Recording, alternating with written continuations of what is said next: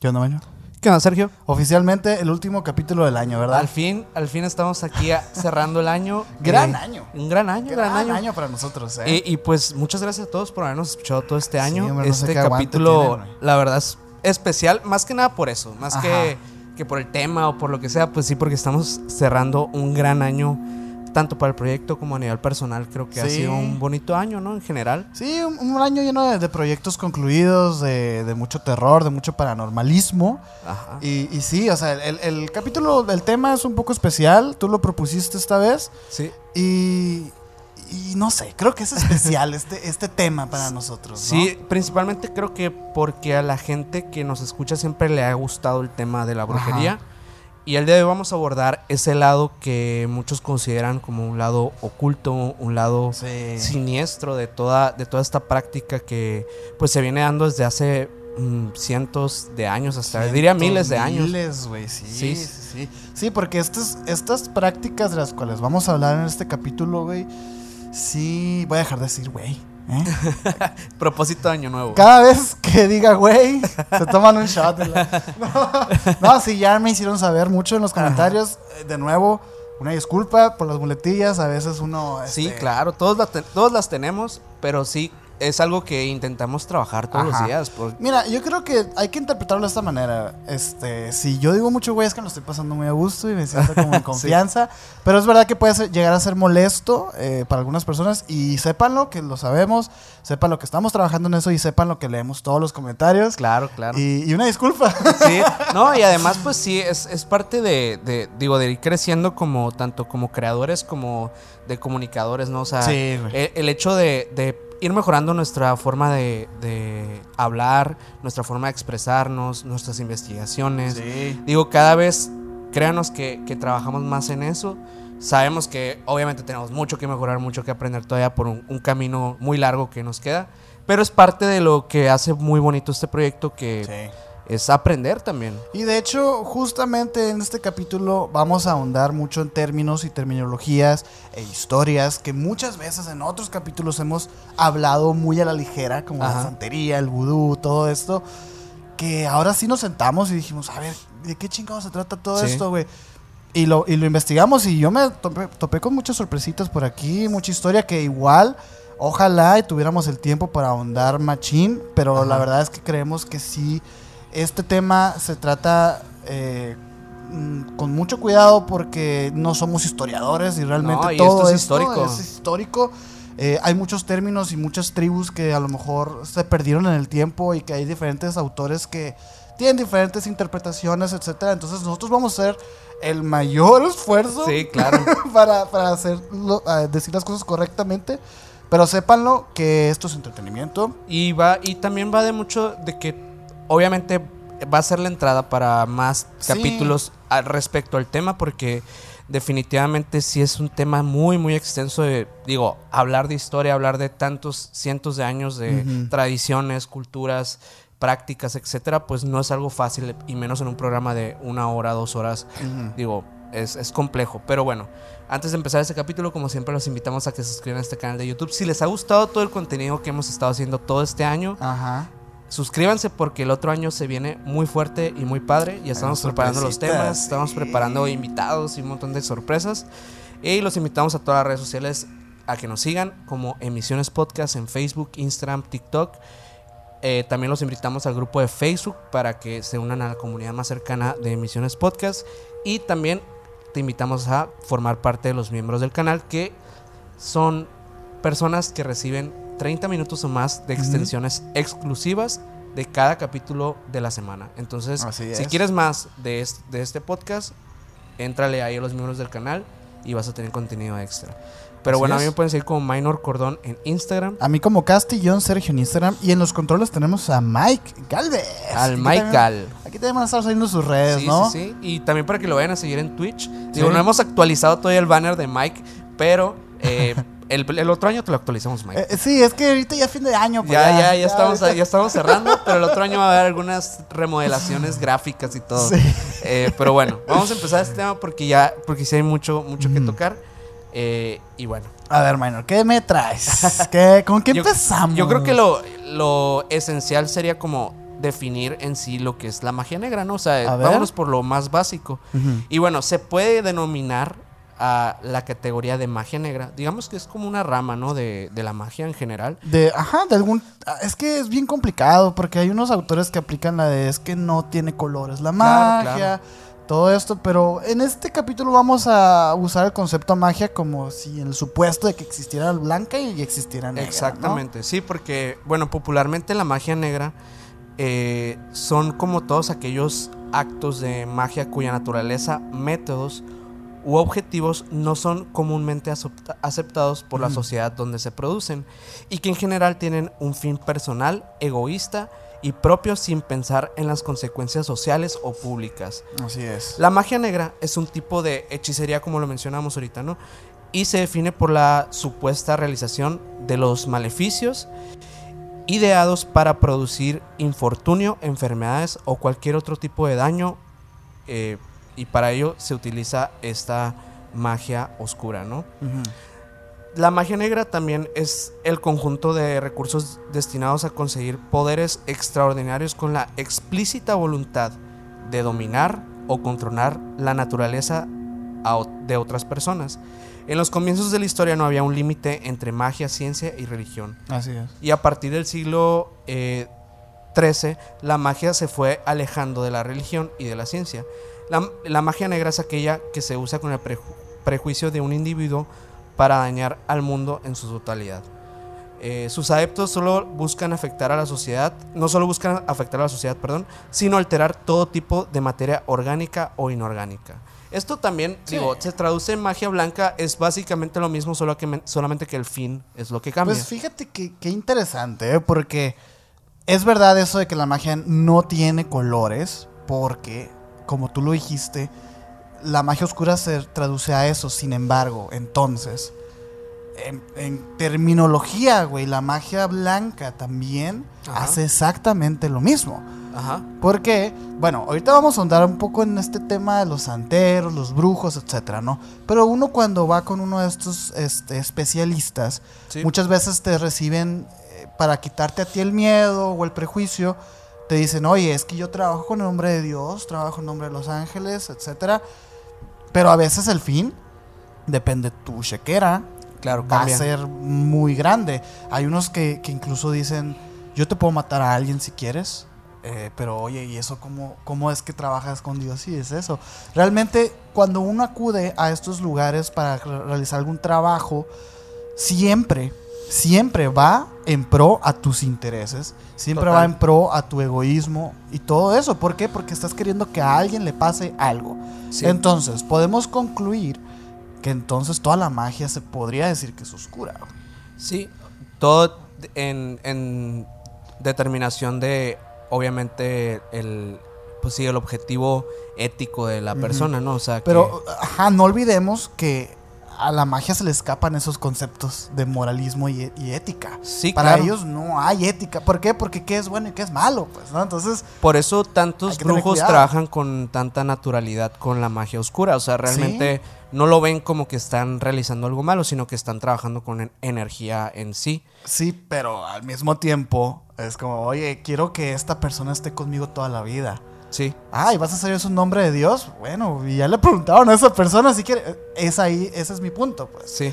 Yo nada más te digo esto para aclarar un poco, porque se me hizo muy atinada tu, tu, con- tu concepto de magia oscura y no quiero que la gente se, se, sienta con el poder moral de, de hacer estas cosas siempre porque le dicen que es magia blanca. Claro. Es cierto que la magia oscura o bueno, las prácticas de hechicería que tienen que ver con esto, sí van muy relacionadas con eh, lo que quieres hacer, ¿no? O sea, si a veces estás em, inspirado por la envidia, por el odio o por todos estos eh, sentimientos que se alejan mucho del amor, es muy fácil que lo encajemos en magia oscura, pero también esos, esos deseos que se inclinan más al amor también tienen un poquito ahí. Pues. Justamente, de hecho, hay, hay un tipo de magia que está dirigida justamente a lo que comentas, que es la magia roja. Oh. Eh, este tipo de magia es como, eh, bueno, magia o adivina- adivinación, eh, cuyo componente principal es el uso de la sangre. Mm. Este se, se utiliza principalmente en la magia roja para, obviamente, cosas eh, ya sea de índole sexual o índole romántica, ¿no? Eh, se pueden realizar a través de rituales, eh, ya sea como sexuales, y en algunas sociedades, o sea, digamos como más de nuestro lado, más contemporáneas, se considera un tipo de magia negra, porque de aquí provienen también los amarres, este tipo de Mm. cosas que ya, pues, conocemos que no son como de una No tan bueno, Ajá, ya. éticamente no son como lo correcto, ¿no? Eh, y se utiliza, bueno, en este tipo de, de brujería se utilizan eh, tejidos vivos o sangre de terceros. Mm. No tanto así como que usen los suyos, pero siempre es como extraer el de la otra persona o el de quien está como para realizar el trabajo, ¿no? Entran animales ahí también. Sangre de animales. Es más, no, te, te comento que es más como pa- orientada como al amor y la sexualidad. O sea, realmente no va por allá. Tiene que salir de la persona. El de los animales diría yo que, de hecho lo platicamos en el capítulo de la verdad de las brujas, que hablamos de la magia verde también, que es una Ah, magia ¿sí? más dirigida a la naturaleza, donde puedes trabajar con energía de los animales, de, la- de las plantas, de la tierra. Eh, y pues sí, eso digamos que sí estaría más inclinado hacia la magia blanca. Digamos que si lo ponemos en un espectro, Mm. sí, sí estaría más inclinado hacia ese lado, porque realmente el objetivo es favorecer a la fauna y a la flora de determinado lugar. Ok, ok, ok, sí, sí, sí. Y sí, o sea, realmente existen otros tipos, así como la magia negra, que no son necesariamente negra totalmente, pero ya si le escarbas un poco, o sea, como en este término, ¿no? De que, ok, estamos hablando de amor y sexualidad, es como que, ok, es algo positivo, pero ya si escarbas un poco más y que a lo mejor estás haciendo que una persona actúe en contra de su voluntad, Exacto. pues ya entra ahí el, el término la magia negra. Exacto, porque no le están preguntando a la persona si quiere estar, este, si quiere fortalecer el vínculo con aquella persona que emite esa magia. Sí. E- Es ahí donde yo, yo caigo, pues, y digo, oye, es que toda la magia, no que sea buena o sea mala, pues, pero todo, ya cuando, digo, esto para la gente que nos está escuchando, ya cuando vas con un profesional de la magia y te aclara diciéndote que todo lo que ella hace o él hace es en nombre de Dios y de los ángeles y de pura bondad, etcétera, no sé. Ajá. Yo creo que eso ya es más un poquito este, para que te calmes y que me des la lana que te estoy pidiendo. ¿no? Ah, sí, total. No digo que todos sean así, pero la mayoría, la verdad, sí se, sí se suele blindar mucho de este tipo de, de- de- de discursos. Pues, ¿no? Ajá, sí. Y una vez platiqué aquí en este podcast hace mucho tiempo, y lo voy a repetir. Una anécdota que, que escuché en un podcast eh, Ajá. hace mucho tiempo acerca de una persona que fue con Los Ángeles, ¿no? Ajá, sí, sí, sí. Este que luego también ese tema de Los Ángeles. ah, sí, muy bueno el tema de los De ángeles. hecho, pues el capítulo que grabamos de las sectas modernas y todo, que a mucha gente le gustó, ¿eh? Sí. Igual estaría bueno sacar otra. otra... Sí, sí, sí, sectas modernas, sí, bastante le gustó mucho a la gente. Por ejemplo, eh, ahí hablé un poquito todo este movimiento New Age y así. Y gracias a este tipo de movimientos se han, ha- ha- se han hecho una apertura gigantesca ante terapeutas, pseudoterapeutas, Ajá. que aseguran tener contacto con ángeles, con Ajá. arcángeles, con energías, etcétera, y que hay que tener mucho cuidado. Pero bueno, la historia va en que este podcaster fue con una eh, señora que podía leerte como el, el ángel de la guardia, ¿no? Ajá. Y que va y le dice, él es muy escéptico, le, le acude a esta persona, tiene su pequeña entrevista, pues no, platica con ella y todo.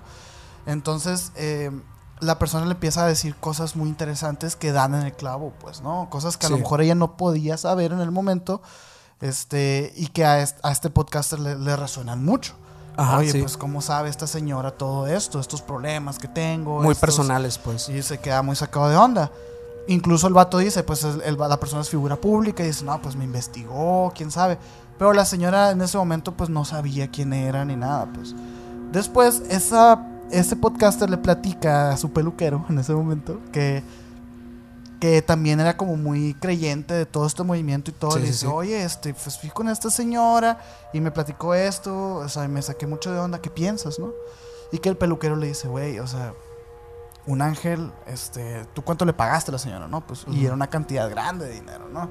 Sí. Este, ¿tú cuándo has visto que un ángel, este, actúe en pro del dinero, pues, no? O sea, y le dice, no, pues está cabrón. Y le dice, ¿y que fue mentira? Y le dice, no, no digo que sea mentira, pero quizá no era un ángel lo que le estaba hablando. También en la narrativa ahí, ¿no? De, Claro, claro. de que ya estamos asumiendo que es algo paranormal. Ajá. Bueno, ok.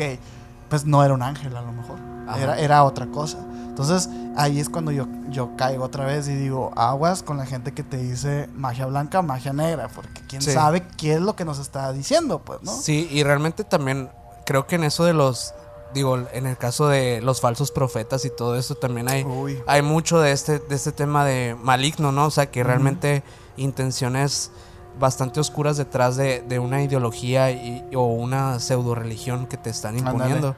Creo que en, en- y en rituales incluso, digo, ahorita me, me gustaría hablar del vudú y desde, un- desde un enfoque en algo negativo que tiene el vudú que yo la verdad desconocía bastante, el, el vudú haitiano, que sí. tiene prácticas que son bastante cuestionables. ¿Qué Eh, pasó ahí, mae? ¿Qué pasó? un, un ente aquí interferió Hay la... un ente del vudú aquí. Pero sí, básicamente que, que son prácticas que sí tienen una tradición y tienen como este valor cultural que muchas de estas tienen, pero hay un trasfondo ahí delicado, ¿no? Pero bueno, ahorita vamos a ir a eso, eh, porque sí hay bastantes cosillas que me gustaría que platiquemos antes de llegar a... Sí, porque, bueno, ahorita me gustó mucho lo que hablaste de que am, en, hubo un tiempo en la historia en donde la, la magia, la religión y la ciencia eran una sola cosa, ¿no? Y de hecho desde allá se remonta un poco toda la historia que hay acerca de la santería, por ejemplo, que Sí, pues literalmente significa el culto a los santos, ¿no? sí, Eh, es, esto, es, este término de santería como que se acuñó una vez que pasaron los hechos que te voy a decir ahorita. sí. Pero entendamos santería como, como todo es, este tipo de movimientos religiosos que apelan a santos este, pues de, de origen como más africano. ¿no? Ok, O sea, por sí, ejemplo, una sorpresa para mí fue que el vudú en realidad no se trataba nada más de las muñecas vudú. Ajá. Que incluso las muñecas vudú ni siquiera... o Creo sea, que es muy secundario, ¿no? es súper secundario, incluso, o sea, en- encontró tanta popularidad debido al, al- al- al cine y a las series, a los libros, pero realmente lo que es la práctica de la muñeca vudú es otra cosa completamente. El vudú en sí es, es, como decías en Haití, es para ellos como la santería, pues, ¿no? Claro.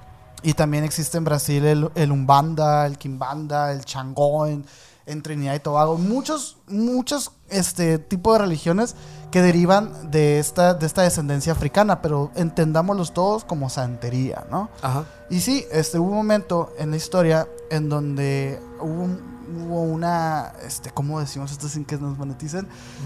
Desmoneticen, este, hubo una am, eh, aprisión- aprisionar a una raza, ¿no? O Ajá, sea, sí, sí, sí. que era la raza. Privaron de su libertad. Privaron de su libertad y de su de- y de todo a, a la raza de, los africanos cuando llegaron aquí a este como importaciones de esclavos a, a- a Estados Unidos. Ellos ya traían un movimiento porque me gustó mucho una frase que leí ahorita que decía algo así de de que a ellos dentro de su segregación racial y dentro de todo su su este humillación, ¿no? Ajá, Este, sí. que hubo en, ese- en esos tiempos Horrible. a ellos no les quitaban el derecho de creer en sus propias cosas, pues, ¿no? Sí. Y de ahí nace toda la santería. Sí, O sea, de realmente. hecho, el, el- según tengo entendido, digo, creo que lo abordamos un poquillo en, en el capítulo que hablamos de brujería en México, que si no lo han visto, véanlo, está, está bueno. está bueno, capítulo. está bueno, ¿eh? Eh, donde platicamos un poco de la migración de, de cómo se crea como el- un poquito la brujería de Catemaco, ¿no? Que Ujú. sí era como parte de que en Cuba llegan este pues estas personas que eran esclavos en ese momento y traen estas prácticas del palo mayombe eh, pues la el religión el- yoruba. ajá, el, el vudú todo esto que, que vino a tener como una, un tipo de mezcla con las religiones católicas tradicionales eh, pues de nuestro de nuestro continente y se fueron creando otro tipo de prácticas. Sí, como, es que, ajá, es que viene esta creencia desde el, desde el punto de que ellos eran segregados al punto en el que pues no eran ni seres humanos, ¿no? Entonces, ellos a su vez que, que se aferraban a sus creencias africanas, también se eh, llegó a una evolución tan, tan, tan grande que incluso llegaron a, a, pues a desarrollar todo un género musical que terminó siendo el blues y todo esto, ¿no? Pero que es como una mezcolanza tan grande y una ferra a las culturas este que los llevó a, a- a- a, como dices a, a mezclarse incluso con una religión también ex- extraída de Europa como es el cristianismo el catolicismo el judaísmo y todo esto y se fusionó y se hizo un desmadre ¿no? Que de hecho, antes de grabar ahorita también estábamos hablando de eso, de que es que esto es extensísimo porque Sí, es historia. es- es son tribus pura. que, que ya no existen o que, o que nadie sabe. Entonces nos vamos a basar. Yo creo que podríamos irnos incluso por prácticas en concreto y podrías hacer un capítulo de cada, de cada tribu. O sea, Sí. y, y es extenso y, y para conocerla a profundidad la verdad es difícil. De hecho, hay tribus tan, tan difíciles de, de estudiar eh, porque sus, sus prácticas son meramente de la, de la pura tribu. O sea, ellos no comparten ese conocimiento ni nada, ni existen documentales de esas No. tribus, ni nada porque no te dejan entrar, pues. Y el que entre, pues pobre, porque no creo pues, cuando que entraron- salga con vida, ¿no? Cuando entraron ya viste lo que pasó, ¿no? sí. Los sí, trajeron como esclavos aquí. sí. Pero sí, hay que entender un poquito como el origen de todo esto y, y la gigantesca falacia de autoridad que significa esto, ¿no? Que es, oye, estas prácticas tienen 10.000 años de hacerse, ¿no? Y las conocemos desde hace el del siglo XIII. Entonces, eso ya les da una autoridad de que por eso son reales, ¿no? Y por eso hay prácticas que aún todavía se siguen como exponiendo porque dicen es que es que esto cura y son remedios ancestrales y esto funciona Ajá, y- pero realmente nunca se ha puesto en tela de juicio ¿Qué tan real es qué eso? tan real sea esto que hay casos muy interesantes que ahorita vamos a tocar ese Ajá, tema pero sí, sí, sí. las tradiciones de, de la santería ex- este, coexisten, coexisten mucho con otras variantes porque realmente existe mucha este, como método de adaptación de estas creencias y de sincretismos. Sí. Eh, con el palomayombe, con el ñañiguismo y lucu- lucumis, en cuyos orígenes existen influencias bantus, yorubas, o sea, no sé ni qué son estas cosas, pues. Ajá. Sin embargo, eso ha hecho la amalgama gigantesca para que tú pudieras ir a la esquina de tu casa con la señora a que te haga una limpia, pues. Ajá. Entonces, es importante saber como el origen de todas estas cosas para saber quién realmente está haciendo las cosas bien este y, y quién no, pues, ¿no? sí. Y de hecho en la santería este, como tal ya existen varias figuras que se les atribuye el, el tema de Dios, pues, ¿no? De- del el único Dios. Este, Olodumare. ¿Sabes quién es Olodumare? No, nunca lo había Pues escuchado. esa madre supuestamente es, el, es la divinidad que representa como al universo, a la naturaleza.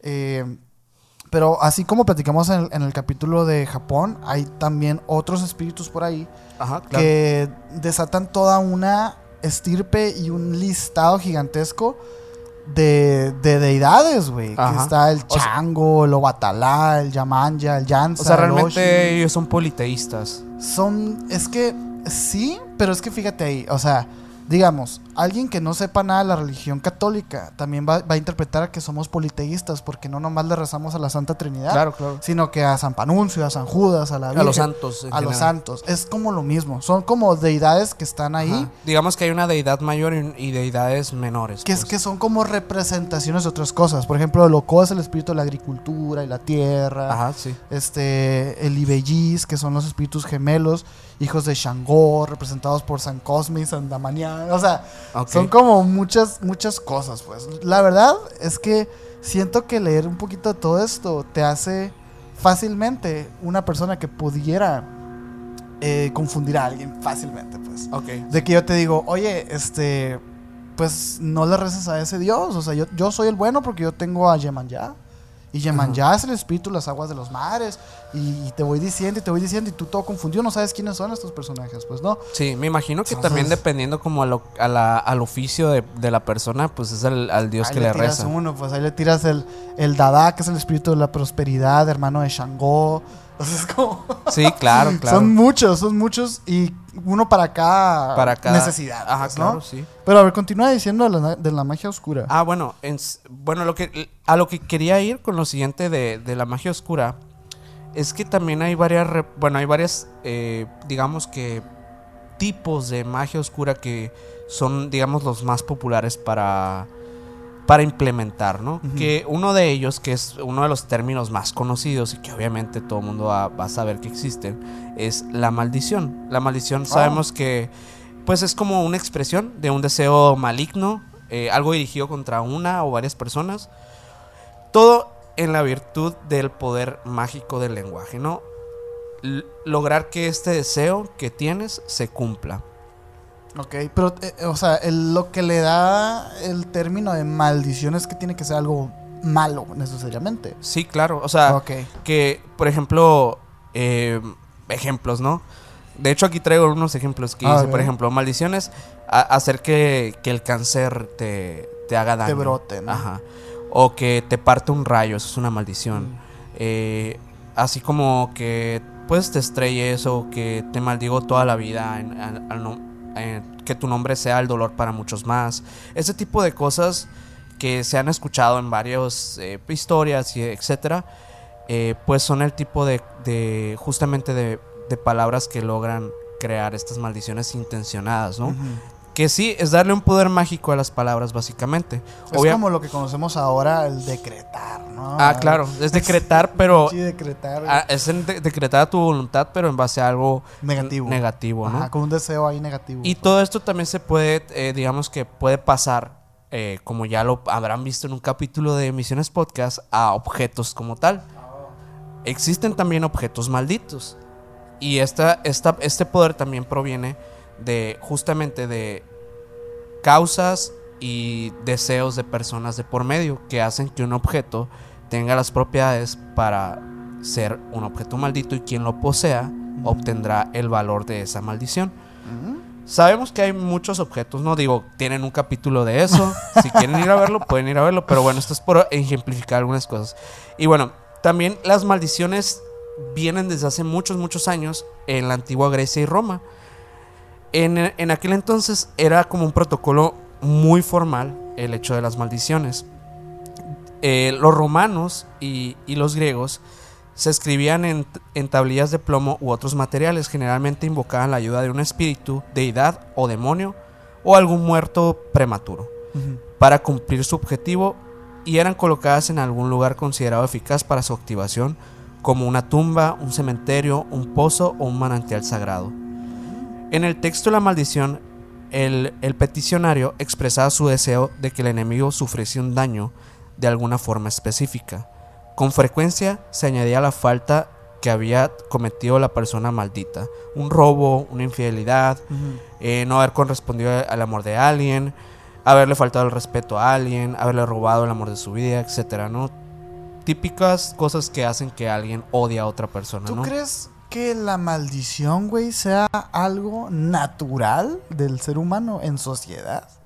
Creo que proviene mucho de, de la esencia del odio, ¿no? Sí, ¿no? O sea, como, oye, yo quiero que te pase esto malo, ¿no? O sea, y, y al final es una maldición. Sí, sí, sí, sí. Y, y creo que es algo tan poderoso que, mira, no sé a las personas que crean en esto, no crean en esto, pero al final de cuentas, lo malintencionado, los malos deseos de alguien, definitivamente son algo que tiene una repercusión. O sea, creo que eso es, ¿Oh, sí? es innegable. Sí, total. ¿Tú crees? Sí, A totalmente. ver, a ver. Yo creo que, o sea, el, el hecho que alguien desee que te vaya mal o, que, o que te esté, que digamos que tengas como esa, que alguien te haya expresado algo de esa manera, definitivamente va a causar un efecto en ti. Ya sea a nivel emocional, sí. tal vez no, no tal cual de que, oye, te, va- te vas a Ah, no, no, no, estrellar, ajá. pero sí, sí creo que de alguna manera te va a afectar. O sea, no creo como tal en una maldición que se cumpla. Tal vez si crees en ella, sí, sí te va a pasar, ¿no? Claro. Pero probablemente lo que te va a pasar sí o sí es que a nivel emocional te va a afectar, pues. Fíjate que hace mucho que no recurrimos a esto, pero digo, a estas alturas ya todo el mundo conoce leyendas legendarias, increíblemente no vamos a fingir que no existe leyendas legendarias. claro que sí. Este, pero el tema de la magia caos va mucho por ahí, güey. Ajá. O sea, va mucho, como dices, que alguien te desea algo malo, puedes evidentemente te va a hacer este a reaccionar algo en, en ti, ya sea positivo o ya sea negativo. Hay Sí. gente que les motiva, ¿no? Que es como el, el hecho de que, oye, te digo que no vas a lograr nada, ah, pues me motivo a callarte el hocico y decir, ¿sabes qué? Sí. hay algún efecto. Hay un efecto, hay un Sí, efecto, sí, sí. indudablemente. Este, entonces lo que, lo que planteas de que, de que siempre ha existido y desde los romanos, creo que es, es muy interesante. Y, y creo incluso que todo el origen ya de la, de la brujería este, europea, de las brujas y todo esto, eh, creo que en algún momento a la Inquisición incluso el hacer este tipo de, de juicios, ¿no? De, de- de deseos ya era considerado herejía y Ajá. ya era considerado como que ah, o cárcel o que te mataran, pues, Sí, ¿no? O sea, sí, sí, el hecho de desearle el mal a alguien ya era suficiente como para hacerte sufrir una consecuencia ya sea legal o, o, o que pues no. Entonces eso habla mucho del peso que le hemos dado nosotros mismos a esas a esos a esos juicios, ¿no? Sí, Entonces sí, es muy sí. interesante. Es como, justamente como, en, digamos, en, en la Edad Media ofender al rey era, era la muerte. Uy, no, no y, podías, no y era podías. o maldecir o hablar Ajá. mal, lo que sea, pues era eso, era muerte. Y, y sí es cierto, ahora que lo, ahora que lo mencionas, este, hasta el día de hoy, el ejemplo que pusiste esto del, del cáncer, digamos, ¿no? De que, oye, no quiero, quiero que te dé cáncer o algo así. Hasta el día de hoy, hasta se siente feo decirlo, güey. Claro. O sea, porque, porque no se lo deseas a nadie, güey. Incluso, digo, yo he tenido encontronazos con personas y peleas, creo que todo mundo, pues, ¿no? sí. Y yo creo que esas es como las últimas cosas que deseas, pues. Sí, ya es algo. sí, Incluso de que la muerte, güey. Proviene, su- o sea, y deja tú, porque creo que ya desear el cáncer es como desear sufrimiento. Sí, porque no es necesariamente la muerte, pues. o sea, es- Sí. es, peor, güey. O sea, Sí. entonces, eh, y, y aparte, yo creo que el deseo a la muerte es tan cliché que ya incluso ya pierde un poco la fuerza, pues, ¿no? Sí. Por el decirte cómo quiero que te mueras. Eso ya está, es más específico, está Sí. muy cabrón. Y sí es cierto, entonces, indudablemente, la maldición, digo, para pasar al siguiente, este, la maldición sí es efectiva, ¿no? Total, Entonces, totalmente. este, y así es sencillo decirlo, pum. Sí, Ya. Y de hecho, tanto que, o sea, así como te dije ahorita de, por ejemplo, de, de que en la antigua Grecia se utilizaba este tipo de cosas, también sabemos perfectamente que los egipcios y su relación con las momias viene muy ligado al tema de las maldiciones, ¿no? Existe como esta creencia popular en que las maldiciones están asociadas a la, digamos que la, no quiero decir la palabra que, que tengo aquí, pero digamos como a la violentación o algo así de las tumbas. De los, profanar, ¿no? podría ser el profan, la prof- profanación, la de- profanación. de, Pues, tumbas. ¿qué, qué- pues, ¿qué palabra tienes ahí, Ah, ok, güey? no, no, no, no puedo decirla. Pero de los, de los, bueno, de, de los, de las Ah, momias en general, es. o de las, o en general como de las, de los cadáveres momificados, pues que todavía no están como hechos momia. Ok, ok. Eh, la idea se extendió tanto que se convirtió en un pilar de la cultura pop, especialmente para las películas de terror, lo sabemos por eso, ¿no? Sí, ¿no? Y, y sobre todo de, del- de aquel este, maldición de Tutankamón y todo Ajá. ese tema, ¿no? Sí, sí, sí, o la película de la momia como tal. película de la momia. Aunque originalmente la maldición era invisible, una serie de muertes misteriosas, eh, la idea se extendió tanto que se convirtió en un, pul- en un pilar de la cultura pop, especialmente en las películas de terror. Se supone que la maldición de los faraones persiguió a los arqueólogos que excavaron la, la tumba del faraón Tutankamón, como lo decías ahorita. Por lo que se supone que los sacerdotes del antiguo Egipto pronunciaron una imprecación desde la tumba eh, sobre, cual- su- sobre cualquiera que violara sus recintos. Similares sospechas dudosas han rodeado la excavación y el examen de la momia natural de los alpinos. Y bueno, así como se conoce esta, se conocen otras más que también están asociadas a maldiciones. Así como esta de Egipto, eh, están las, la maldi- las maldiciones de nuestra cultura, eh, bueno, perdón, de la cultura oriental, que también está aquí, que pues estas tradiciones van como desde los, desde el hinduismo, que, se, se- que indica que la energía proveniente de la maldición solo afecta al mundo material y no al espíritu. Por lo cual, el efecto final de esta dependerá solo de la fuerza de voluntad y espíritu, espíritu del individuo afectado o de quien lo realice. Ujú, ujú. Eso es como desde la creencia de la, la cultura oriental, ¿no? Y la cultura céltica, los celtas, eh, es una gran cultura, la neta. No, me, ha hecho, me ha gustado mucho desde, hace, desde que Sí, hemos platicado. sacado, ¿eh? Eh, pero bueno, los celtas también conocían muchas formas diferentes de maldición.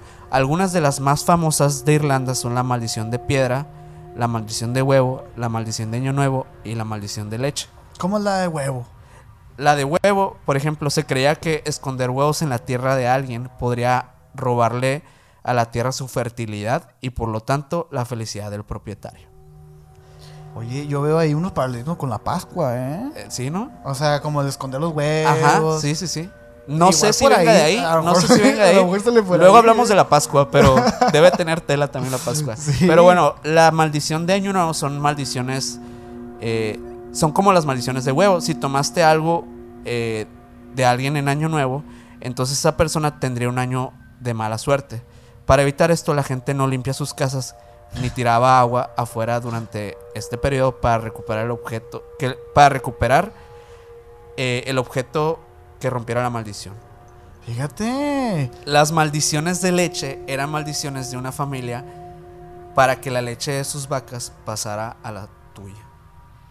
Oh, ¿Cómo? O sea, que las maldiciones de, digamos que las de, que, que una familia, Mm.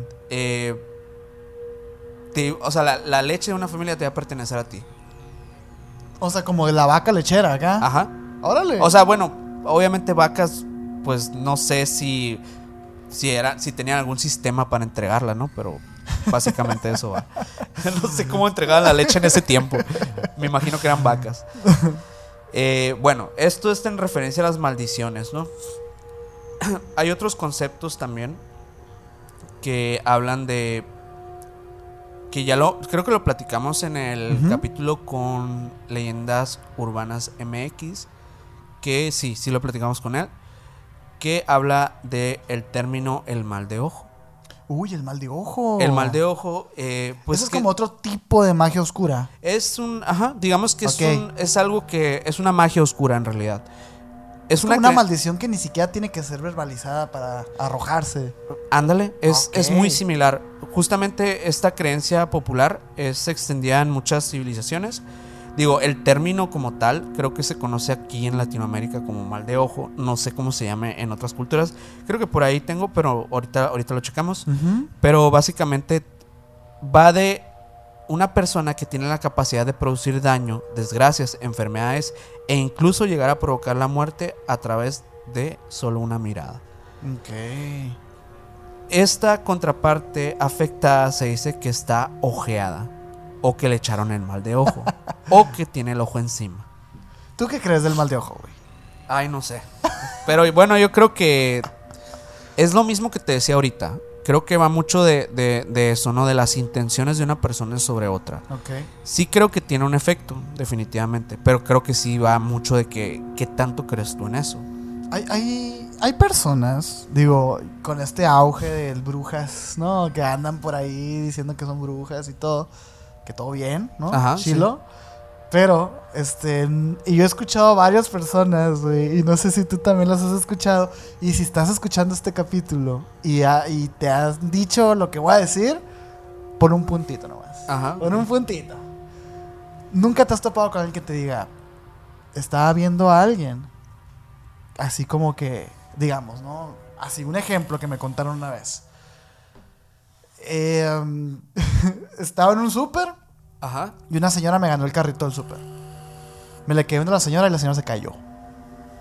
Ok. ¿Nunca te ha pasado? No, nunca me ¿Nunca ha te han contado esas historias, Nunca me ha güey? costado. O sea, me imagino que deben pasar, pero, pero no, nunca, nunca. O no me acuerdo ahorita, pues. Yo creo que sí. O- Yo creo que sí me han contado, pero o, no. o- o cosas así como, este, esto no sé si también tenga que ver, pero estaba en mi cuarto muy enojado porque me había peleado con mis papás, veo el foco y el foco se funde.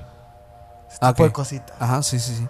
Hay gente que asegura tener esos poderes, Como causalidades. como causalidades o casualidades o no sé, pero sí me ha pasado varias veces que varias personas y fíjate que ahora que lo pienso, esas personas tienen un perfil muy similar.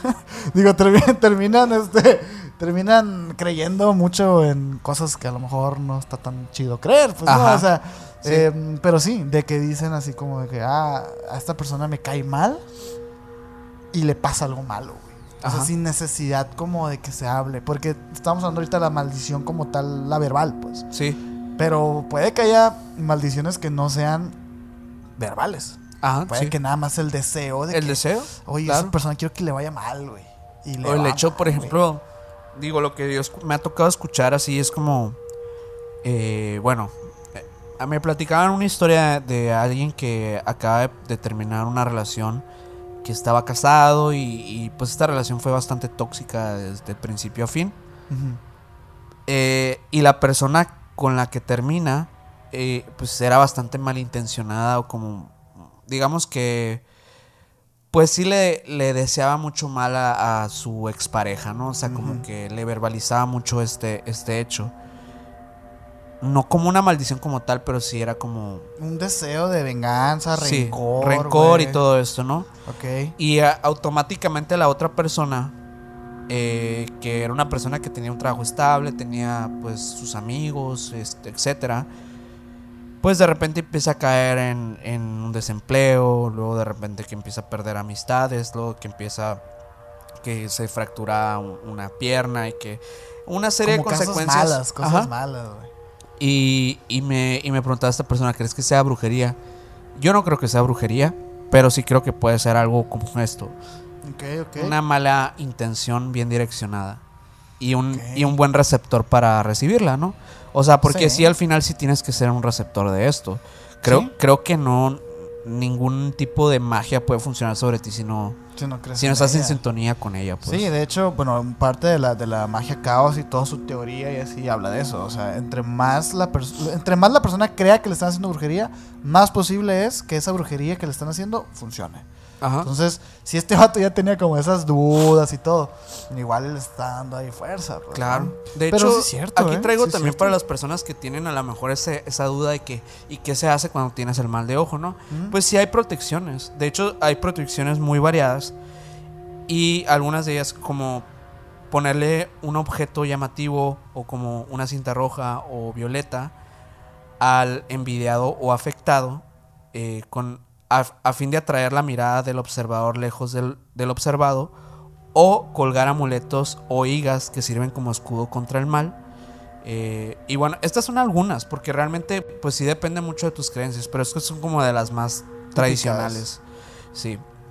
Y en tradiciones orientales, como por ejemplo, eh, el, ahorita como comentaba el hinduismo, se indica que la energía proveniente de la maldición, eh, eso básicamente es como la tipos de protección que se pueden hacer en mal de ojo, pero sí dependería mucho de lo que creas tú. Digo, hay personas que les ha funcionado eh, el- la simple oración, el, simple hecho de una limpia con... Un huevo. Sí, o sea, hay cosas... es huevo, güey. ¿Qué pedo? La verdad es que fíjate que no he, no he investigado acerca de por qué el huevo, pero he, he escuchado anécdotas muy interesantes al respecto. ¿Sí? Sí, sí me han tocado escuchar de personas que, que han presenciado el, el- e- este ritual de la limpieza con el huevo que, que tiene bastante sentido porque digo, a- a- hablando como de simbología esotérica o, o, digamos O lecturas, ¿no? o de magia en general, Sí, sí, sí. pues el huevo representa eh, la fertilidad o representa La la vida. vida. o representa este tipo de cosas que tienen algo muy, muy objetivo, ¿no? Que representar. Y cuando supuestamente te hacen esta limpia al final, rompen el huevo para deshacer la, la maldición o el... O, el, O el- ver qué es lo que está pasando, ¿no? También. También.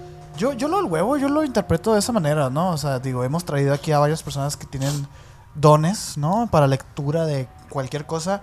Este, y siempre llegamos a la misma conclusión, de que por más absurdo que sea lo que leas, hay veces que, pues que eso sabes leer y ya, güey. O sea, este, no sé si la, la historia que estás, bueno, que te contaron era de unos amigos de nosotros, que le salió un- por ahí un vestido de novia, ¿no? Fíjate es que no, no era esa. ¿No es esa? No, no, no. Esa no era. O sea, yo, escuché una que, que de una persona que, que fue a hacerse una limpia.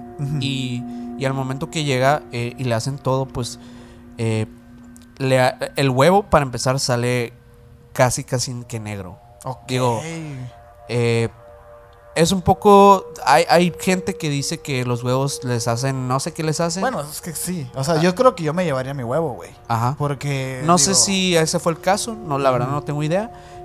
Pero pues sí, pasó eso. Y luego en otra sesión con esta misma persona, eh, que sintió claramente cómo le sacaban un cabello. ¿Del huevo? No, un cabello, este, o sea, literalmente de su cabeza, de un, de un tamaño bastante sorprendente y muy, muy negro, cuando la persona no tenía el cabello de ese color. Pero ¿cómo, cómo? ¿Cómo que le sacaron un cabello? Te sacan, hay, hay, un, hay como un proceso que es otra limpia, es otro tipo de limpia, que, que te sacan un cabello negro. O sea, que supuestamente que también es algo que se Pero te que va. te hacen así. No, te lo van sacando como, como extirpando el cabello. Como los gusanos estos de- del Amazonas y la chingada que miden como dos metros y la Ah, sí, pero es Ay, un cabello. no, es un cabello, güey. sí, sí está bien feo. ¿Qué- qué? Lo siento Se así como que andas a, salir viscoso, ¿no? No sé, pero sí. ¿sabes qué, qué, qué gusano Sí, sí, digo, sí. Así me lo imagino yo también, como que sale así, no, como alimaña, no Eso sé. me da mucho ñañara, güey. Pues sí, y me dice la persona que, que, o sea, que sí sintió, o sea, que sentía el jalón así que le estaban sacando.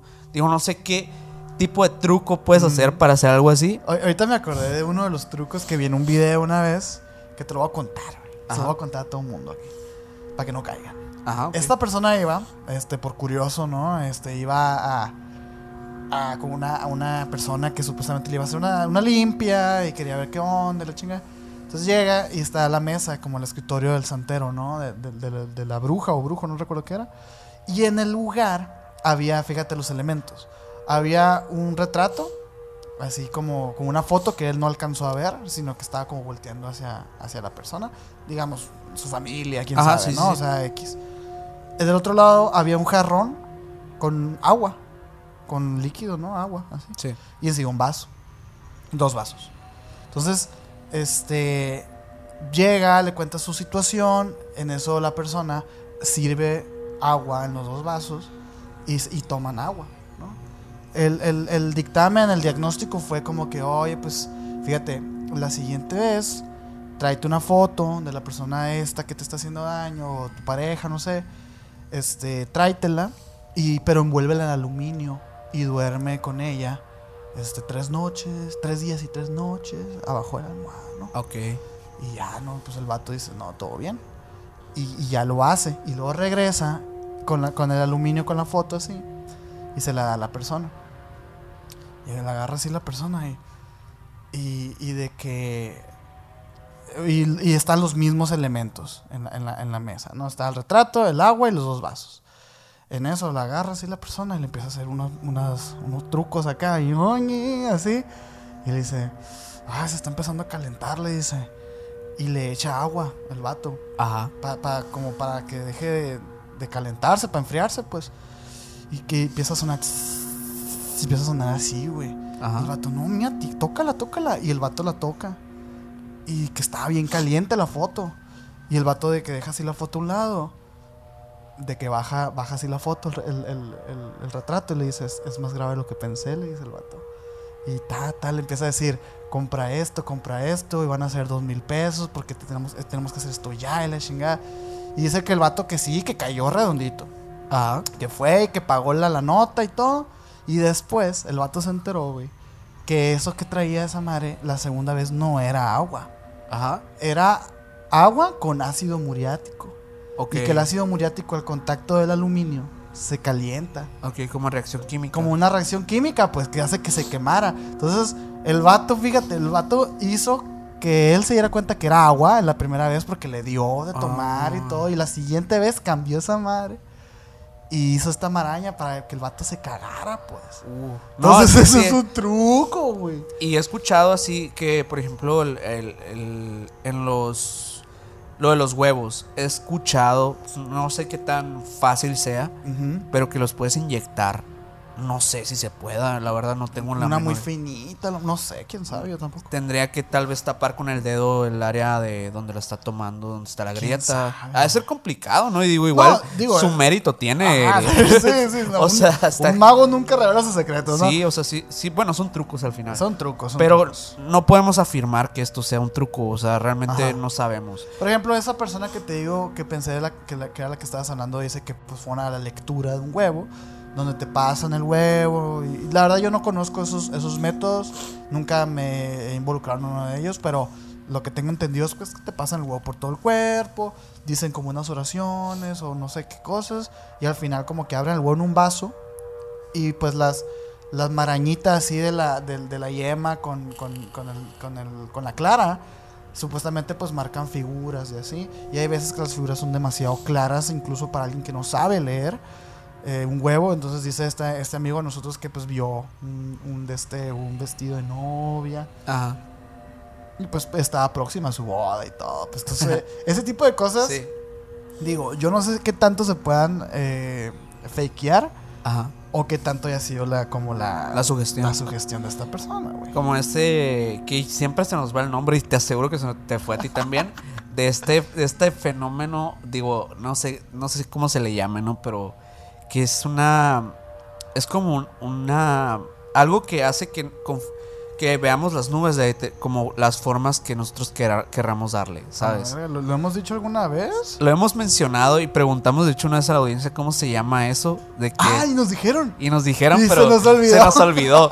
Ya sabía que, que se nos iba a olvidar. Pero bueno, es- yo creo que es parte de eso también, Sí, ¿no? O pues sea, sí. como reinterpretar las formas según tu, tu psique, pues. O sea, lo que esté en tu cabeza. No, y, y dónde estás y los elementos que estás. Porque pues estos, esas oficinas están llenas de santos, de elementos. Sí, y, sí, sí. y frente a la persona, lo que estás haciendo, obviamente te va guiando a, a que pienses que Sí. algo tiene que pasar, ¿no? O sea, Sí, sí, sí. muy interesante, güey. Y bueno, y lo, bueno, lo siguiente que te iba a contar es que hay varios símbolos que son más. Hay muchos símbolos en la magia, runas, etcétera. Sí, Sabemos que hay infinidad de, de- de simbologías, eh, pero hay unas en concreto que se le asocian más a la magia oscura. No digo que lo sean, pero vamos a hacer como que sí y vamos a mencionarlos y platicar un poco de qué tratan, ¿no? A ver, a ver.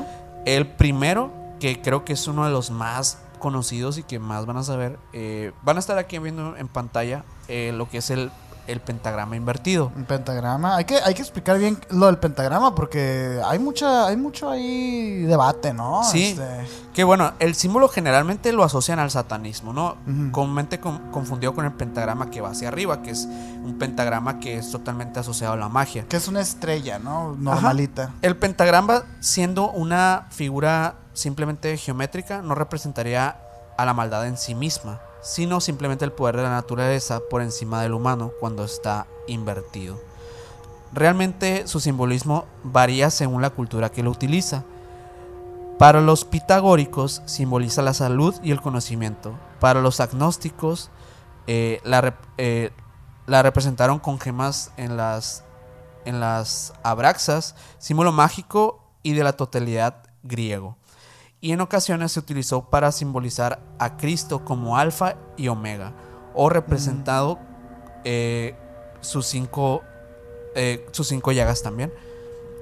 Este también me recordó un poquito al- a la figura esta famosísima de Da Vinci.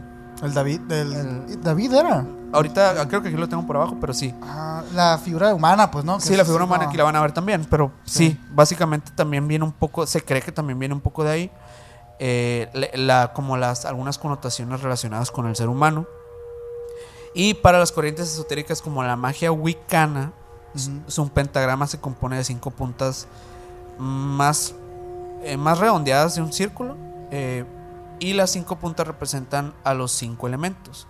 La tierra, el aire, el fuego, el agua y El alma. el alma. ajá. Al, bueno, esto es para los, para los wicanos, ¿no? Básicamente eso, eso representa, pero también se cree, según algunas eh, cre- creencias populares, que este símbolo que están viendo aquí, pues también, va- van a ver otra imagen aquí también, de cómo se piensa que es el macho cabrío, ¿no? Sí, sí, sí. Que El- es el- el eh, diablo. la representación de Satanás, ¿no? Sí.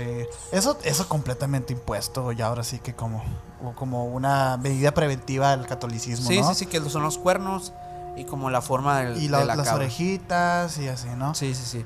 Y bueno, este sería uno de los símbolos, pero también aquí tengo varios eh, como... Ejemplos. eh, sí, o sea, realmente el, el pentagrama invertido está como en muchas culturas, en muchas...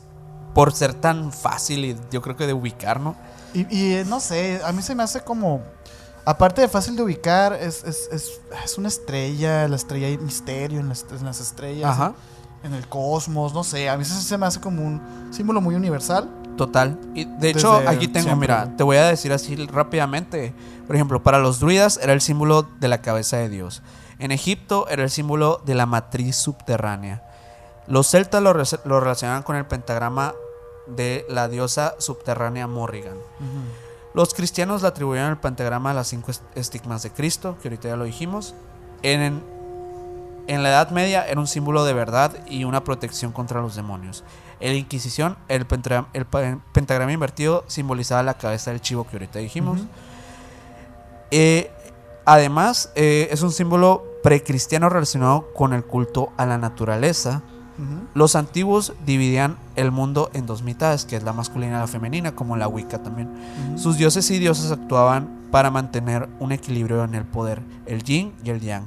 Cuando lo masculino y lo femenino estaban en equilibrio, había armonía en el mundo. Cuando no, reinaba el caos. Eh, y bueno, básicamente esas son algunas de las interpretaciones o significados que tiene el pentagrama invertido, más allá de ser algo de magia oscura, ¿no? Y de diabólico y todo, ¿no? Que O sí, sea, hay prácticas obviamente de, Sí, de pero- contemporáneas, más digamos que son ma- menos puras que estas, son prácticas más eh, más impregnadas o contaminadas con creencias modernas populares como la santería y como el culto a la Santa Muerte y etcétera, donde se utilizan rituales de evocación al demonio, ¿no? Que utilizan pentagramas. Pero bueno, ese es uno de, de- de los símbolos y también está el sigilo de Lucifer, que aquí van a estar viendo también en pantalla. Uy, ese está muy bonito, güey. Ese está chido. el sigilo de Lucifer también es un símbolo utilizado ma- mayoritariamente por los satanistas. La imagen de este símbolo data del siglo Más diez- por los luciferianos, ¿no? Que los- 16. que sí, podría, los- podría los ser Lucifer, ajá, más luciferianos. Según eh, eh, un libro que muestra y explica cómo se llevó a cabo los pactos con, con espíritus. No lo puedo pronunciar porque está como en ¿No es el, el, el Grimorio? Grimorio del- de, de Verum, algo así. Ajá, sí, sí, sí. Eh, como bueno, que son para pactos con espíritus, explica también que hay una gran diversidad de fórmulas mágicas y la relación y el papel que empeñan estos sellos. Pero sí, básicamente, o sea, solo es una representación que también la utilizan para evocaciones, para pactos, etcétera, ¿no? Este, digamos que sí está un poquito más relacionado con la magia oscura. Sí, con las cosas ahora sí que malas, digámoslo de esa manera. ¿no? Exacto. Que habla de Lucifer y todo, que bueno, igual los luciferianos tienen su historia y su propia interpretación de quién fue Ajá. Lucifer y Sí, todo, sí, sí. o sea, que no es realmente algo malo. Este, pero sí, yo creo que, digo, si tu amigo, hijo, hermano, lo que sea, tiene un pentagrama eh, pintado en el piso, eh, no te preocupes, pero si tiene uno de estos, a lo mejor. a lo mejor sí. Pero sí, hay otros, hay otros símbolos que se les ha atribuido por, a lo mejor por ignorancia, cultura popular, etcétera, como les- la famosísima estrella de David, que aquí también van a estar viendo a continuación, Sí. que se trata de una estrella que se popularizó mucho más en la religión eh, de los judíos. Ajá. Eh, en 1941 los nazis iniciaron la persecución de los judíos marcando sus casas y ropas con este símbolo desde, que desde 1948 constituye el emblema del Estado de Israel. La estrella de las seis puntas tuvo eh, en origen un sentido en su origen un sentido más mágico, ¿no? Se colgaba en las paredes para orientar a los malos espíritus y los alquimistas las usaban para representar la conexión entre el cielo y la tierra. Pero bueno, fue en la Praga del, del siglo XIV cuando la comunidad judía incorporó este hexagrama que es en el siglo XIX cuando fue cuando se fue introduciendo cada vez más a, pues digamos que al culto de los judíos. Y en, 1900, en 1890 el movimiento eh, sionista adoptó la estrella de David como emblema. Entonces, realmente más allá de que sea, digo, eh, te voy a decir por qué se le dice que, que tiene más relación con el, con el aspecto de la magia oscura. Como la imagen presenta a esta estrella, es una estrella de seis puntas a diferencia del pentagrama. Y la estrella de seis puntas, el número 6, o sea, realmente es como muy atribuido al, al los pactos satánicos, ¿no? Al Sí, sí, 666. sí, sí, sí. Y justamente por eso se, cree, se creía que la estrella de David estaba relacionada directamente con, El diablo. con el diablo, ¿no? Y con, y con toda la relación a la magia oscura. Otro de los símbolos que ya lo conocemos perfectamente porque está aquí en nuestro grandioso intro de Emisiones Podcast, que es el buen Baphomet. Bafometcito. Baphomet es, es, digámosle, el gran macho cabrío, ¿no? Es Sí. el, el rey o el dios de las brujas. Eh, básicamente, pues este, este ser es evocado por las fuerzas sobrenaturales de, de las personas que practican este tipo de cosas para diversas, diversas cosas, ¿no? No solamente cuestiones de magia oscura. Se le puede relacionar porque sí lo, sí lo hacen directamente, pero mayormente se utiliza con fines más neutrales, o sea, con fines de, de naturales de la magia, como tal la magia verde. Es que eh, es muy interesante que no nos olvidemos realmente de que estos seres no apelan a un bien o un mal. Exacto. Es interesante Bafumet porque se nos ha pintado e incluso ya hemos traído aquí a invitados eh, hace mucho tiempo ya que a pesar de lo que nosotros estemos diciendo acerca de la historia del símbolo del, del macho cabrío, aún así eh, le tienen miedo. Sí. O sea, existe un eh, miedo implícito a esa figura, ¿no? sí. Entonces hay que entender que no es así. Al, al final de cuentas, este ser cre- es un, es un ser creado para simbolizar la naturaleza, la fertilidad, eh, este, este, este tipo de cosas, pues no. Una- Ya que no te parezca bonito, que no te parezca este, estéticamente atractivo, ya es un problema tuyo. Realmente no es un problema de, lo que simboliza, pues, ¿no? De hecho, es, es como mucho equilibrio Baphomet, porque en sí, como la figura eh, representa el día y la noche, representa Sí. el arriba y el abajo, representa lo masculino y lo femenino.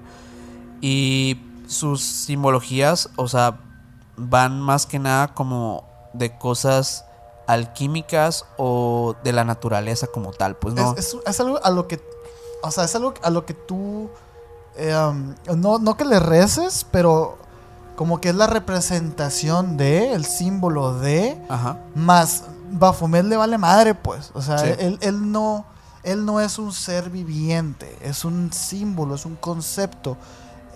Y eso es, eso es lo que a veces la gente puede olvidarse. Pues él, él- él no tiene intenciones ni de hacer daño ni de hacer el bien, pues. Ajá. Simplemente es un concepto eh, filosófico, ¿no? Entonces Sí. hay que tener cuidado porque el otro día vi este que Messi al momento de, de levantar su copa levanta como sus tres deditos así, ¿no? Y la gente interpretando que está haciendo el símbolo del diablo y pone una imagen de Baphomet con los tres deditos. así. ok, ok. Y es como, mm, de hecho, eh, el Badía Ajá. le contesta con una imagen también de una pintura de, de Cristo, con los tres deditos así también, pues. Sí, sí, es sí. como, es un, es, es un símbolo, no es una llamada a la acción, no es este un llamamiento, ni una eh, de un plan maestro de las esferas del poder. No, pues no, es simplemente un dibujo, güey. Y ya, ¿no? Sí, sí, sí. Pero sí, como dices, está muy asociado a todo el pedo, ¿no? De- Y, y fíjate que yo creo que fue, fue más como la, la, la figura de Alistair Crowley la que le dio esa, esa imagen más, digamos, más ruda a Baphomet. O sea, porque originalmente no, no, digo, es la, aquí hay, hay como una readaptación moderna de Alistair Crowley que hace que este ser lo, lo pone como un ser ya bisexual, o sea, le da una sexualidad, vaya. De entrada ya le estás dando un des- una sexualidad y cualquier persona con sexualidad tiene deseo sexual y es como, bueno. Además, Crowley usó el nombre de Baphomet como, como su propio apodo. y pues sabemos que esta persona era sumamente irreverente, ¿no? O sea, Sí, digo, tampoco hay que tomarlo tan en serio este Sí. carnal, güey. creo que sí fue parte de eso que hoy en día lo vemos como. Y aparte, sí, pues, o sea, llenó estos símbolos de estrellas invertidas. Creo que todo es gran parte de, del cómo vemos la simbología de, de la magia original. Que la magia original, como lo comentamos ahorita, no es una magia que tiene colores, que tiene todo esto. Eh, es porque la magia negra ha cobrado relevancia por, por la cultura popular. O sea, realmente 100%, güey. va de, va de eso, no tanto porque realmente existe una práctica en sí de una persona que diga yo practico magia negra. No, sí la no. hay, claro, hoy en día, pero los fines van a ser meramente lucrativos. O sea, Sí. tú no te vas a dedicar a hacer magia negra para ti, pues. No, puedes hacer es eso. autodestructivo para empezar, Sí. ¿no? Pero, este, digo, puede que sí haya una que otra persona que intente hacer algún pacto con alguna deidad, este, que no sea tan beneficiente, pero, pero es la- lo que me gusta llamarle es un cristiano enojado, pues, ¿no? Ajá. O sea, realmente no tiene un fin esa, esa práctica, es simplemente rebeldía, etcétera, ¿no? Entonces, Sí, sí, sí. tener cuidado con esas cosas. Y lo que dice Manuel es verdad, hay muchos intereses monetarios de, de por allá, pues, ¿no? De ese tipo de cosas. Pero gra- gran discurso es acerca de, los, de las simbologías ahí Sí, de sí, sí. magia. Aquí tengo algunas cosillas más. Hay una eh, leyenda que habla un poco de de dónde provienen ciertos conocimientos como de la magia oscura A contemporánea. Y esta se remonta a la cueva de Salamanca, que está en España. Eh, básicamente, en este lugar de la ciudad de Salamanca, obviamente, según la tradición popular, en este, en este recinto, Eh, supuestamente el diablo, como tal, así, impartía clases a personas de magia oscura. Este era un libro, La Cueva de Salamanca. No sé si existe un libro, pero es una leyenda. Ok, dice aquí que es de Miguel de Cervantes Saavedra, ¿eh? Del mismo el del Quijote, a lo mejor, y es como Es la historia popular. Ajá. Y que, bueno, supuestamente eh, la- este ser que, bueno, conocemos como Satanás, tomaba la forma de una cabra y se paraba en sus dos patas a impartir prácticas oscuras muy, muy ocultas de, de mucha, de mucho poder maligno a, a sus estudiantes.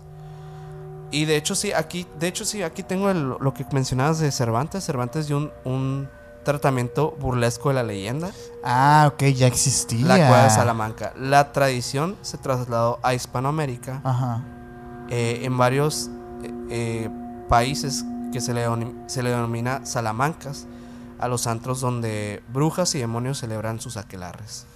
Fíjate, yo no sabía eso, ¿eh? Eh, yo no sabía que se había perpetuado como la, la, ex- la, exis- la- el nacimiento de la magia oscura en algún lugar, fíjate. Ajá. Qué interesante, güey. O sea, creo, creo que sí podría decirse que es una leyenda que habla de que ahí viene la magia oscura, pero yo diría que es una magia oscura más contemporánea. Sí, es una, es una reinterpretación, ¿no? Porque, digo, está, estamos- Sabemos que hay magia oscura muy antigua. Pues sí, ahorita estábamos hablando de las maldiciones de la antigua Grecia y la chingada. Sí, o sea, sí, estamos sí. hablando de pues, pinches muchísimos, ah, miles de años después, antes, Sí. digo. Sí, sí, sí. Sí. Eso se me hizo interesante mencionarlo, digo, es un datillo ahí que tenía, Sí, ¿no? pero sí tiene, digo, a- algo de relevancia histórica. Eh, Yo traigo unas, este, unas aclaraciones acerca de lo que se conoce de las muñecas vudú. Ok. Que esa, por ejemplo, sí es magia muy antigua. Todo el tema del vudú, del budismo, ¿no? Ahorita que estábamos hablando de la santería y todas estas religiones que emigraron junto con los africanos esclavos y todo. Y resulta que el vudú no es tal cual la pura muñeca. Ahorita estábamos platicando de eso, de que realmente la muñeca vudú se perpetúa gracias a, a las producciones audiovisuales en cine, a, Sí. los, li- a los libros, a, a las leyendas, etcétera. Pero en sí, la muñeca vudú sí es lo que dicen, pero ahí te va. Dice que en el vudú no, es to- no todo es espiritualidad, curaciones, invocaciones de los, de los loas, ¿no? Que son estos espíritus benevolentes con ofrendas y cantos y danzas y todo eso. Este, hay unos eh, seres dentro del budismo, vudú- buduismo, que son los unganes. Ok. ¿Sí, los- sí los leíste? No, no, no. Los unganes son este como sacerdotes o personas que trabajan con las dos manos, que es algo que no hemos hablado aquí, eh, que es como una otra interpretación de la magia oscura y la magia negra, ¿no? La orden de la mano izquierda, la orden de la mano Sí, sí, derecha. sí. Todo Creo que sí tema. me suena eso. Eso está muy interesante porque Ajá. esas, esas órdenes las vimos en un capítulo muy atrás con el Taffy, que de hecho igual estaría bueno volverlo a traer para hablar de esto porque él, él nos platicaba que existía la orden de la mano izquierda, ¿no? Que es como todo lo contrario a lo que es bueno, es, es, eh, va más encaminado a propósitos más de la envidia, del ego y de todo esto, y se lo denomina como la mano izquierda. Porque la mano derecha es la justicia, la benevolencia, etcétera, ¿no? Entonces los unganes del buduismo trabajan con las dos manos. O sea, son como de alguna manera hechiceros grises. Sin embargo, como sabemos nosotros, este, cuando alguien trabaja con estas dos cosas, siempre resulta más este, llamativa la parte negativa, pues. ¿no? Este, ellos practican la magia negra, la magia blanca, y que hay un tipo de unganes que, se- que son llamados bocos. y Sobops, que son muy malignos y muy temidos por practicar la magia negra, siendo muy expertos en el conocimiento de la fauna y de la flora de la isla de Cuba, pues no. Recordemos que todo esto sale de un mestizaje del- de, la isla de Cuba y que se esparce por toda Latinoamérica. Este, incluso en Europa ya existen algunos santeros que practican todas estas Ajá, sí. creencias ancestrales, ¿no? Y, y ellos aparte eh, son muy buenos en la preparación de venenos, de sustancias alucinógenas, eh, maleficios, conjuros y hechizos, ¿no? Y dicen que cuando alguna persona es movida por el odio o la venganza, quiere deshacerse de su enemigo, acude al Boco o al Ungan que se, que, que se, que se, que se, que se pueda prestar a esta clase de hechicerías. Y dentro de esos trabajos, eh, supuestamente pueden atravesar una muñeca con una, con una aguja. Una muñeca obviamente fabricada con un montón de conjuros, de hechizos. Incluso hay unas fuentes que aplican la de que tiene que tener ADN de la persona. Que yo he visto, por ejemplo, muchos videos en YouTube de personas que van a cementerios aquí en México y extraen estos amarres, estos trabajos que les dicen eh, y traen pues prendas de ropa de la persona, este, cosas que estén como impregnadas de su energía y todo esto, ¿no? Supuestamente es, es precisamente para como absorber la energía en un objeto de la persona y poder al, al objeto hacerle daño y que se pueda transmutar el daño a la persona en, en- en cuestión, pues, ¿no? Ok. Este puede, pueden transferirse mágicamente a la persona odiada, representa por el muñeco, tiene que ser de cera, eso es otro, eso es- eso es otro punto. Si esta, y si esta persona tiene un buen talismán fuerte, eh, no va a caer fulminada al hechizo. O sea, la persona tiene que protegerse con un loa protector, que es otra vez uno de estos este, seres ahí que andan protegiendo, ¿no? Sin embargo, no es una práctica que, se, que hoy en día se haga mucho. Y sobre todo, pues ya con todo lo que conocemos y todo, el, el- el- la muñeca vudú como tal ya no es eso, esa conexión que había antes entre el ser humano y el objeto. Ahora sí se hacen prácticas de ese tipo, pero un poquito más específicas. Como te dije ahorita, encuentran trabajos con prendas de la persona, sin embargo, no, no existe el vínculo a larga distancia, digamos. O sea, Ajá, sí. el trabajo tiene que estar literalmente ya envuelto en la energía, no puedes como separarla. Ajá. Sin embargo, hay otra práctica que también lo hacen estos vatos, que es la necromancia o la nigromancia, güey. Y esta sí es magia muy, mucho más negra, güey. Porque aquí ya incluso es magia negra y diabólica, Ok, sí. Este, esta permite la consulta a los espíritus de los muertos invocados o la manipulación al antojo de su poder a estos espíritus des- desencarnados. O sea, lo que quiere decir es que yo puedo llamar a un espíritu de un muerto y que pueden jugar un papel eh, relevante en el rito del vudú. Este, no, no siempre es para revivirlos, ¿no? O sea, no sí, siempre sí, es para, para que se eh, vuelvan a, a la vida pero los invocan con propósitos muy malignos. Y de hecho, hay varias historias de leyendas que se les atribuye ahora sí que más contemporáneo porque ya no se le conoce como, como, este, como un bocó, sino como un zombie, güey. Porque ahí te va. Hay, hay algunas historias, te voy a contar algunas. ¿eh? Ok, ok.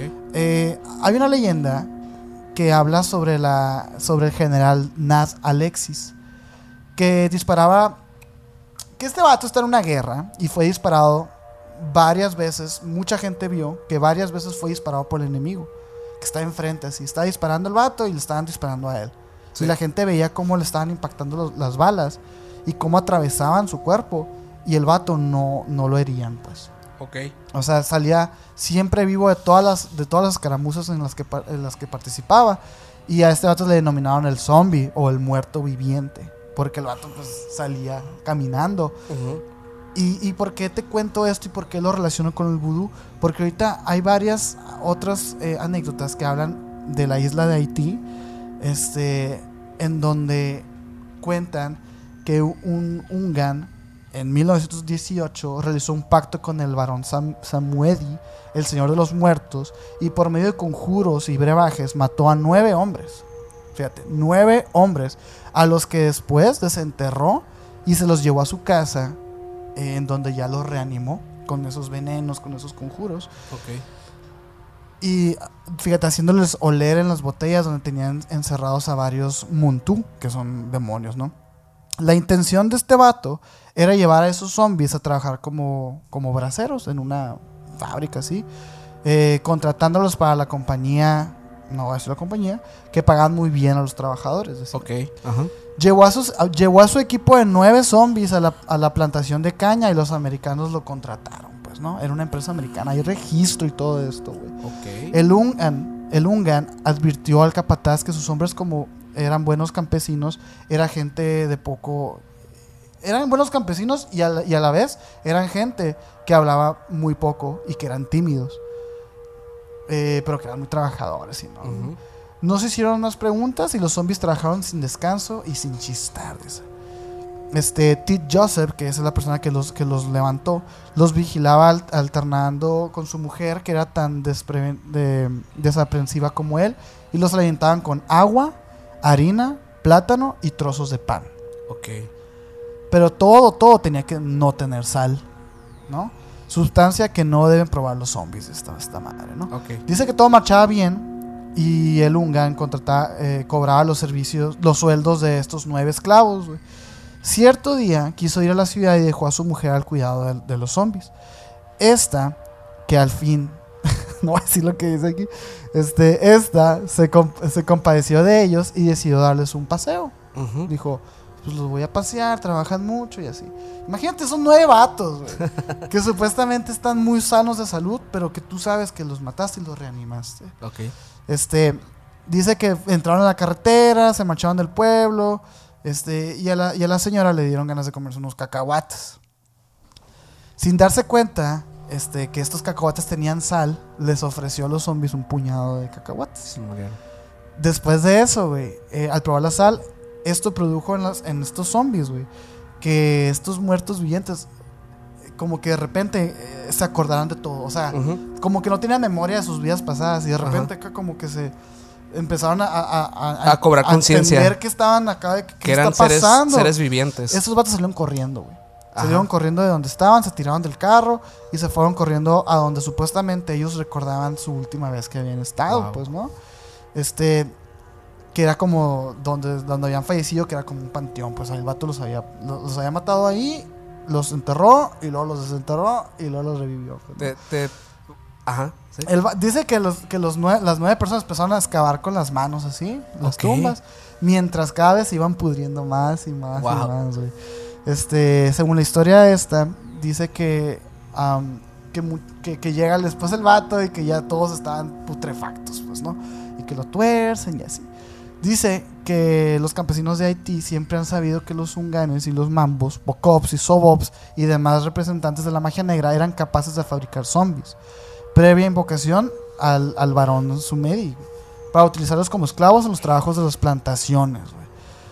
Este, esto tiene que ver porque supuestamente, según esta historia, aquel general que sobrevivía a todas las balas, se, teorizaba que también era como un zombie que no podía morir y que era alguien que estaba encaminado a, a- a las guerras y a ganar todos estos, estos conflictos, pues. Ajá. Entonces esa historia se me hizo como... Wow. ¿qué, güey? Está O bien sea, interesante. Pero Y- fíjate, hay explicaciones. güey. Ah, sí, Hay sí, sí, sí. explicaciones. Dice, hay otro caso, este, que él una vez fue viajero, que, que- que era un vato que estaba como de viajero y que se le pinchó un neumático, Ok. así en la carretera, eh, cerca de una granja, ¿no? Apareció de pronto un viejo de barba blanca, atrás de él, así apareció un vato, y le anunció que un amigo suyo se la, se la arreglaría enseguida. Mientras tanto, le invitaba a tomar una taza de café en su casa que estaba junto al camino. Mientras tomaban el café, le explicó que el neumático se había pinchado por un encanto que el propio viejo, que era un bocó, o sea, que era uno de estos vatos, le había hecho y le rogaba que no le guardase rencor por ello, que lo aceptase como una broma. Ante la sonrisa escéptica del viajero, el viejo le preguntó si conocía a un cierto señor de nombre Celestino. El viejo contestó que era su mejor amigo muerto, que, que era su mejor amigo muerto hacía seis meses. Entonces el viejo Bocó cogió un látigo y golpeó seis veces contra el suelo. Se abrió una puerta y, acu- y acudieron a su llamado a- y acudió a su llamado el señor Celestino, el amigo muerto del viajero. güey. Con la cabeza baja, a- aire inexpresivo y de estupidez y mudo. Así como estos otros de la, de la otra historia. Como que zombie, pues vaya. Este, el vato se quedó como todo espantado y el viejo le contó que la muerte fue ocasionada por el hechizo de otro Bocó y que, al- y que él había comprado a su compa Celestino por 12 dólares para tenerlo a su servicio, güey. Wow. O sea, está bien loco, güey. Entonces, ay, traigo otras historias aquí así similares, Ajá, sí, ¿eh? sí, sí. Este, eh, pero a ver, cuéntame tú otra cosita. tengo, ¿Qué tengo, piensas? tengo algo, de hecho, relacionado a lo que contabas. Eh, la verdad, no, no- Estaba viendo un documental en relación a- al, al vudú y a cómo ciertas prácticas eh, que se hacen llegan a ser como muy extremistas y muy dañinas. Mm, Como este tipo de creación de esclavos zombies, ¿no?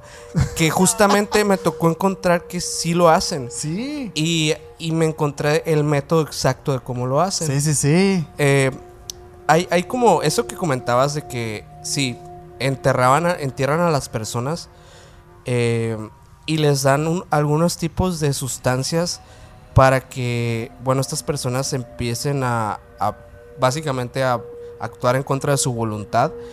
Eh, estas sustancias, una de ellas se llama tetradotoxina, tetradotoxina, algo así. Sí, es que yo Eh, también traigo todo Y te voy a eso, decir güey. por qué, por qué la tetradoxina, tetradotoxina, perdón, eh, actúa eh, pues eh, de esa manera. O sea, Sí. justamente la, la primera historia que contaste, mira, dice que esta sustancia actúa bloqueando los canales de sodio a nivel de la membrana celular y por tanto reduciendo la eh, excita- excitabilidad celular, afectando principalmente eh, pues el, como el ritmo cardíaco, el músculo en general y el sistema, el sistema nervioso central y periférico.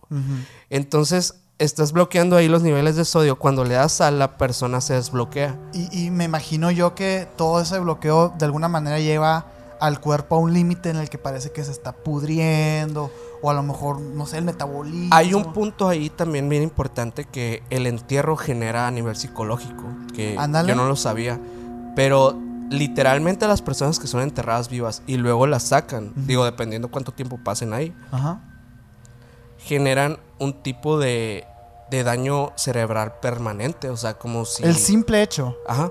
El simple hecho que te metan ahí, sales y ya no eres el mismo. con la claustrofobia, el calor, la falta de oxígeno, todo eso. Todo, eh, todos los elementos que se pueden juntar y aparte el- el- las sustancias y todo que genera eh, pues estar bajo tierra y todo esto también tiene que ver.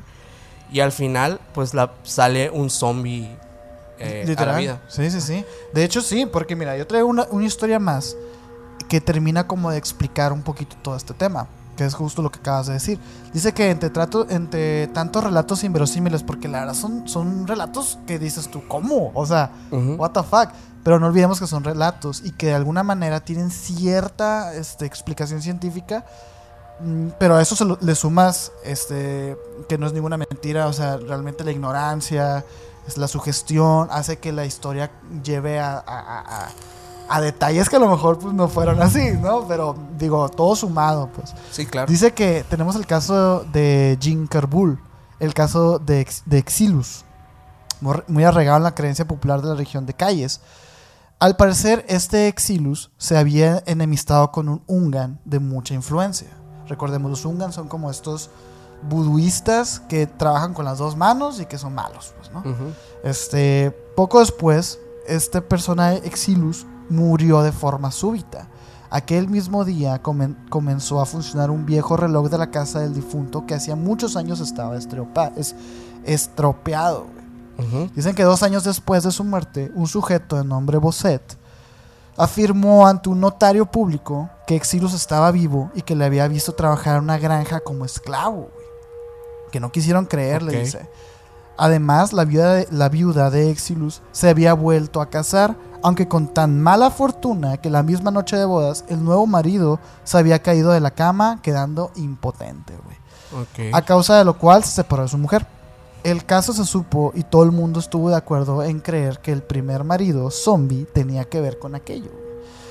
De todo lo expuesto, anecdótico en su mayor parte, podemos sacar la conclusión que dado el grado de superstición del pueblo haitiano, de su bajo nivel cultural y de sus creencias religiosas místicas en el vudú, no tengan la menor idea, ni la, men- la menor duda, perdón, de la existencia de zombies, así como, la, como de la capacidad de sus bocos, mambos y unganes para fabricarlos. Pero muchos saben que sí es posible hacer un zombie. No es por ningún poder sobrenatural, sino por el conocimiento que poseen los venenos vegetales y animales, los representantes del vudú Especialmente algunos conocimientos que se transmiten en, lo- en el más absoluto secreto, güey. Entonces, estos sacerdotes, estos eh, creyentes del vudú, pues de alguna manera tienen ahí este, prácticas milenarias con plantas, venenos de animales, de pescados que pueden llegar a afectar tanto al sistema nervioso que puede hacer que parezca que son zombies, güey. Se Sí. me hizo bien cabrón, güey. Eso está pasando el día de hoy, güey. De hecho, hay- eh, sí, sí estaba viendo que hay como en, en la comunidad digo, de, de Haití hay mucho miedo por estos chamanes porque literalmente tienen una red de zombies a, a su merced. Y te digo, todas las historias estas, las tres que conté, son de personas que querían que otra persona trabajara, güey. O sea, como esclavo, literal, un esclavo. Así. Entonces, se me hizo bien cabrón, Y güey. está súper interesante ese tema. Creo, y creo que, o sea, estaría muy padre si a la gente le gusta el tema de- del vudú y de, y de la brujería haitiana y todo esto. Que un, un capítulo lo, lo hagamos de justamente de esto y que hablemos de casos y de cosas en concreto que están pasando ahí porque es un mundo tan desconocido. Sí, de hecho, en los en vivos que tenemos, que todos los miércoles o martes, Sí, sí. a veces martes, a veces Ah, miércoles. Ajá, sí, depende. Es una sorpresa para que estén pendientes del grupo de Facebook.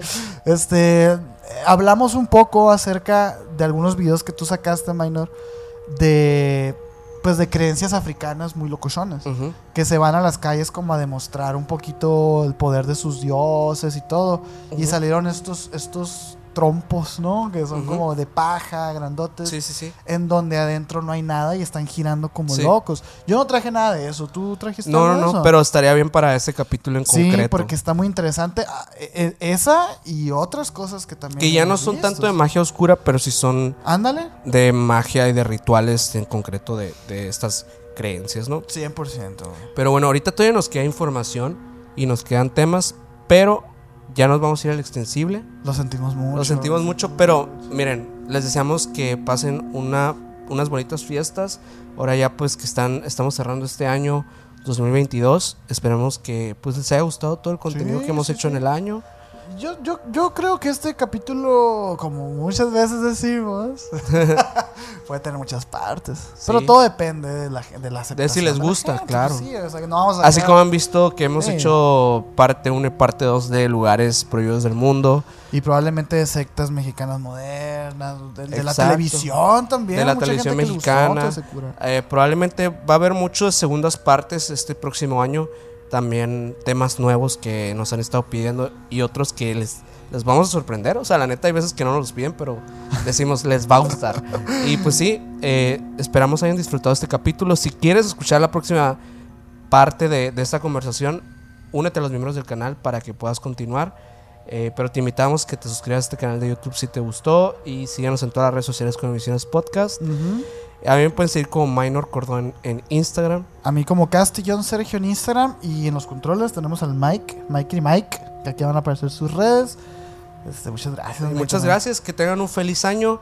Esta próxima semana no va a haber en vivo, pero el viernes nos, nos vemos con un capítulo normal eh, para empezar este bonito Sí, enero. sí. Así que pues pásenla bonito, coman rico y nos vemos a la próxima. Nos vemos en el extensible.